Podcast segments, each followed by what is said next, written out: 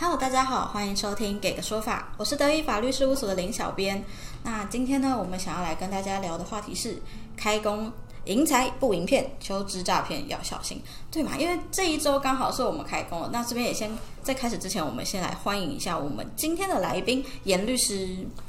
大家好，我是伊恩严律师。是，那严律师，你还记得你之前已经有在我们给个说法里面提过，我们像灵骨塔诈骗啊、爱情骗子啊，今天我们又聊到了诈骗这个细节。诈骗真的是非常多元，而且他们，我觉得他进步的，呃，算是诈骗的手法啦，它比 科技进步还要快速。对，那最近现在年后大家求职其实是这样的，年前大家可能会休息你一下。说拿完年终之后就离职，哎然后再求职吗？ 哎、我没有特别说，但是年后求职这个情况会比较普遍一点。嗯，对，那这时候我们就要提醒很多听众，其实，在求职的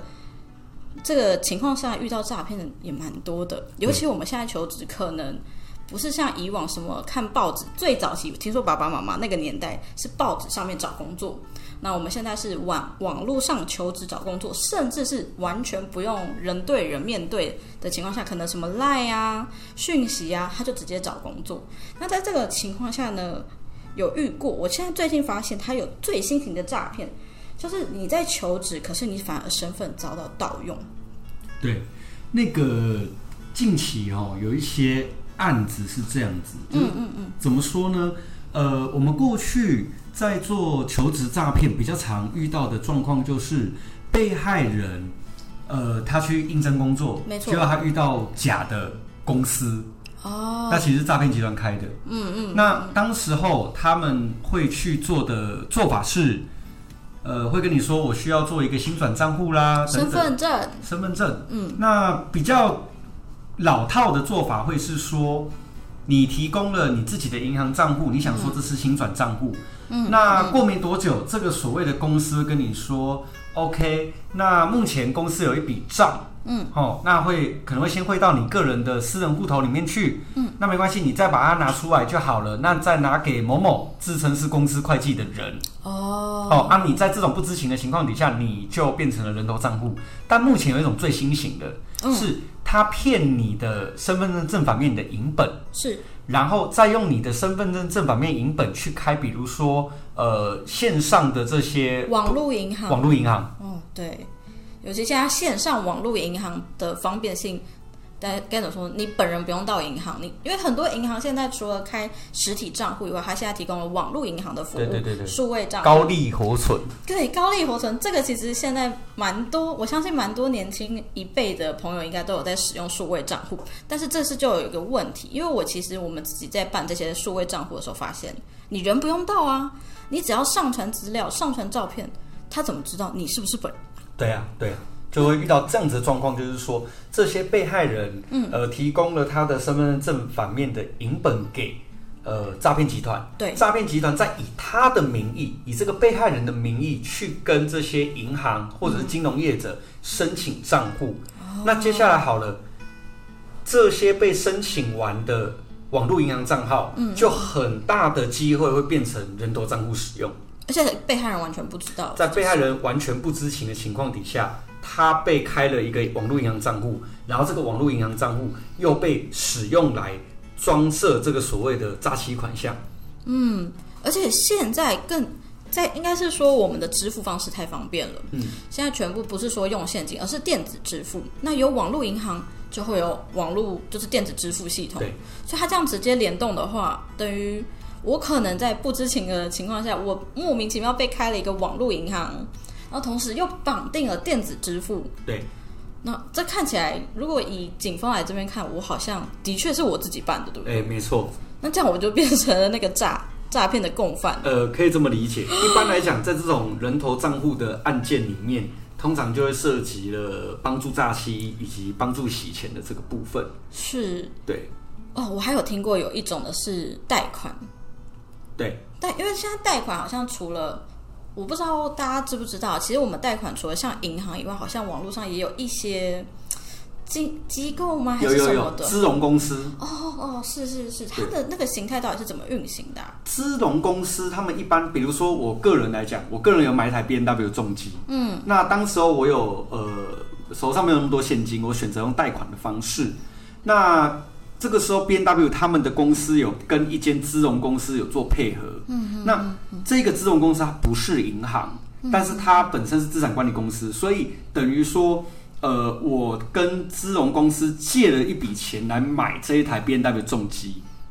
那这个自动公司它做的动作有点像是银行，我我跟你签合约，那我跟自动公司借钱，嗯，自动公司在跟我谈怎么分期，哦，然后利息等等的，有它点像银行那个贷款的感觉。对对对，没错，是，那其实因为像这种贷款，好像现在也是有诈骗的新型手法之一。对那这样的话，它也是跟我们刚刚前面在讲说，可能被拿去开户啊，是差不多的类型吗？呃，有可能发生一件事情，就是说这个面向会有两个，一个是假的贷款公司，假的贷款公司，对，那我我可能会跟你说，OK，那呃，我我现在要把钱给你，嗯，哦，但是你可能手头上没有那么多的信用，嗯，那或许我可以做一件事情，就是我先帮你把账户先做一个美化，那这样子我跟公司报告的时候，哦，你的信用度比较高，哦，感觉好像可以贷更多的钱。钱，对，那这是一种比较传统型的形态。那当然，你说有没有可能在后面，因为随着电子支付跟千张凭证的科技化，嗯，那假用他人的名义跟正规的资融公司办贷款，结果在你不知道的情况底下，你竟然去贷款了，那结果贷款的钱却也没有在你身上，这个也不能排除有这种可能。有可能话术啊，他们跟你讲说你的贷款没成功，对，有可能，但实际上贷款其实被人家拿走了， 因为就像我们刚提到的，你开网络银行根本不用临柜，对，那这个时候我帮你去办贷款，那我就指定说这一笔贷款的钱嗯帮我打到某个网络银行账户，啊，确实对于资融公司来讲，诶，办贷款的人跟贷款的人所指定的银行账户都是这个要贷款同的人名。都是同一个人，对，都同一个人。所以对于自动公司来讲，他们没有判判断，这这种状况是有可能有机会发生的。这感觉就是在钻漏洞，诈骗集团就是在利用这个你根本没办法辨别他到底是不是本人的这个对情况下去钻这个漏对洞。那其实像我们刚刚提到的诈骗类型，尤其当你今天的户头变成人头账户以后，有可能你会之后接到警局通知以后，发现你要全台湾跑透透。没错，首先你最常出现被害人的一个状况就是说，他某一天要去领钱，突然发现他所有的银行账户的提款卡都不能用。嗯，哦，因为有被害人去报案了，那经追查发现说，哎、诈骗的款项有进过呃被害人的，我我不要讲被害人，讲人头账户好了，人头账户的银行账号里，那这个时候检检警会提提报这个所谓的警示账户，那警示账户一被提报之后呢，这个你名下的这个银行卡就没有办法做使用。好，那在第二个部分，哦，第二个部分就是说，你发现了你的银行账户变成了人头账户，那这个时候通常做法上就会是说，警察局会做一个通知。那警察局做完笔录之后呢，他会把整个案件移送到地检署去。嗯嗯。那随后会以所谓的诈欺或者是洗钱防治法来进行全案的侦办。是，好，那我这边的话是想要说，因为其实回归到我们一开始，我们就是节目一开始就讲，因为毕竟年后大家就是求职嘛，等于说我现在是想要求财，偏偏我变漏财。那我们这边是可以要怎么样提醒我们的听众朋友？你在求职当然是好，那我们现在也可能因为疫情的关系，可能说啊网络方便性，我们可以视讯啊面试，或是单纯就是通讯软体上直接这样对谈。那我要我们要怎么样提醒他们？就是说你要小心，这搞不好其实是诈骗，或是他要应该要在他提供的证件上面可能要加一些什么注记会比较保险吗？首先呢、针对求职这件事情，还是会建议，呃，如果啊，哦，当然这个所谓一零四的这样子的一个比如说以一一零四的人力银行来说，那大家当然经营了很久，嗯，那所以说还是比较稍微有些可信度的。那对，但是我们看常常可以看到很多被诈骗集团利用的这些所谓的假公司，是这些假公司其实他们发所谓的求职讯息，常常发生在脸书，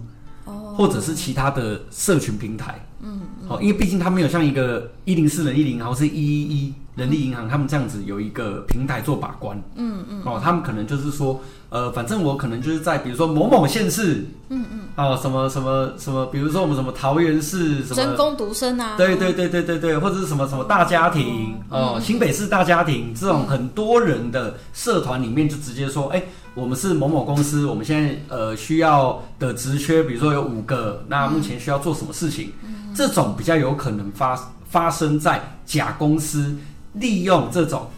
呃脸书或者是其他的社群媒体，嗯，来去做一个媒介，嗯嗯，OK。那在第二个部分，我们今天要提供我们的身份认知啊，或是其他我们个人资讯这种非常重要的文件的时候，是都会建议在影本上或照片上面加注仅限，比如说某某用途使用的注记。哦，就是防止他拿去做其他的申请啊。对，没有错，没有错。这个东西本身在我们的听众朋友们，你们用手写的，你们用电脑上打的，都可以处理这样子的一个状况，都是可以处理的。你可以打印在你的身份证字号上面，你可以打印在你的照片上你的面，照片上面等等，哦，来去做一个防范。对，的确，那这样的话，就算诈骗集团拿到我的身份证影本，可是因为我上面可能就已经有盖了限制用途了，对，有那个浮水印，我自己弄了自己的浮水印，然后上面就有写说我这个是仅供什么什么什么公司求职使用等等的，所以等于说这个诈骗集团就不可能再拿我的影本拿去申请银行啊。对，不不太可能，因为银行或是正规的资融公司看到这样子的注记，他会要求申办者提供一份，比如说符合用途的，或者是没有加计限制的身份证明文件。这算是一个小小，因为有可能诈骗集团，因为现在诈骗集团太厉害了，对他们可能真的伪装的非常像一个正规公司啊，就是我们今天就是要找我们的新的成员啊、新的同仁。那当然，我们再怎么样小心防范，你们可能在对谈的过程中，你可能还就会被他，我们就是多常多常都相信啦，对，所以你可能还是会被他骗到。对，但我这个时候最后一道手，那防守就是卡在我们的证件上。我对们提供的资料就是要非常的小心。那这时候加上这个浮水印是一个比较保障的一个手法。对对对，那这边还是要特别强调，就是说，通常一个正常的公司不会利用员工的银行账户来去做款项的进出。为什么？你就想一件事情。今天老板他有能力开这间公司，结果他却没有能力处理其他的银行账户来装这个所谓的公司款项，不觉得很奇怪吗？对耶，您这样一讲，好像突然觉得，嗯，好像哪里怪怪的。对对对，那至于说，呃，常常会有贷款需求，这边要去所谓的制造信用或者是洗信用这件事情，我还是要跟听众朋友们强调一件事。嗯，今天固然你可能会觉得你自己是被骗的，因为我我我只是想要增加我的信用度，我只是希望我贷款可以通过，对但其实有贷款需求还是可以直接洽询银行，不需要透过这些所谓的美化账户的业者，嗯甚至你在美化账户来希望可以获得银行贷款的同时，我希望听众朋友们记住一个观念：你扪心自问，你是不是想骗银行？啊，一开始的心，你的意图就不是很好啦。对对对，所以这边还是要特别强调哦，我们注意这些部分。嗯那其实银行或是金融公司，他们都会有条件可以去做洽询，没有必要一定要透过所谓的代办。对对对，对对对啊，当然新的一年还是希望大家都可以平平安安、顺顺利利。是的，我们今天现在年后，我们这样新的一年，当然也希望所有听众朋友事业上顺顺利利，然后也健康平安。那如果您是求职者的话，也希望您听完我们这一集 podcast，可以再更注意您今天去面试或是你找的这份工作，你。跟他对谈这个过程中，他有没有要求你提供你自己的个人资料？那这个时候，诶，你可能就要小心了。我们开工迎财不漏财，那这部分再请各位的听众朋友，你们自己也是要多加注意。那也谢谢大家今天收听我们的这一集节目。如果你喜欢或想听更多律师的分享，欢迎大家关注“给个说法”。关注我们的 YouTube 频道，会有字幕版的 Podcast 可以看哦。如果你有其他法律问题想要咨询呢，也欢迎 Google 搜寻德意法律事务所来电询问。我们每周五晚上九点半在 Podcast YouTube 平台与你们再次相会。我是林小编，我是伊恩严律师，那谢谢您收听《给个说法》，我们下次再见，拜拜拜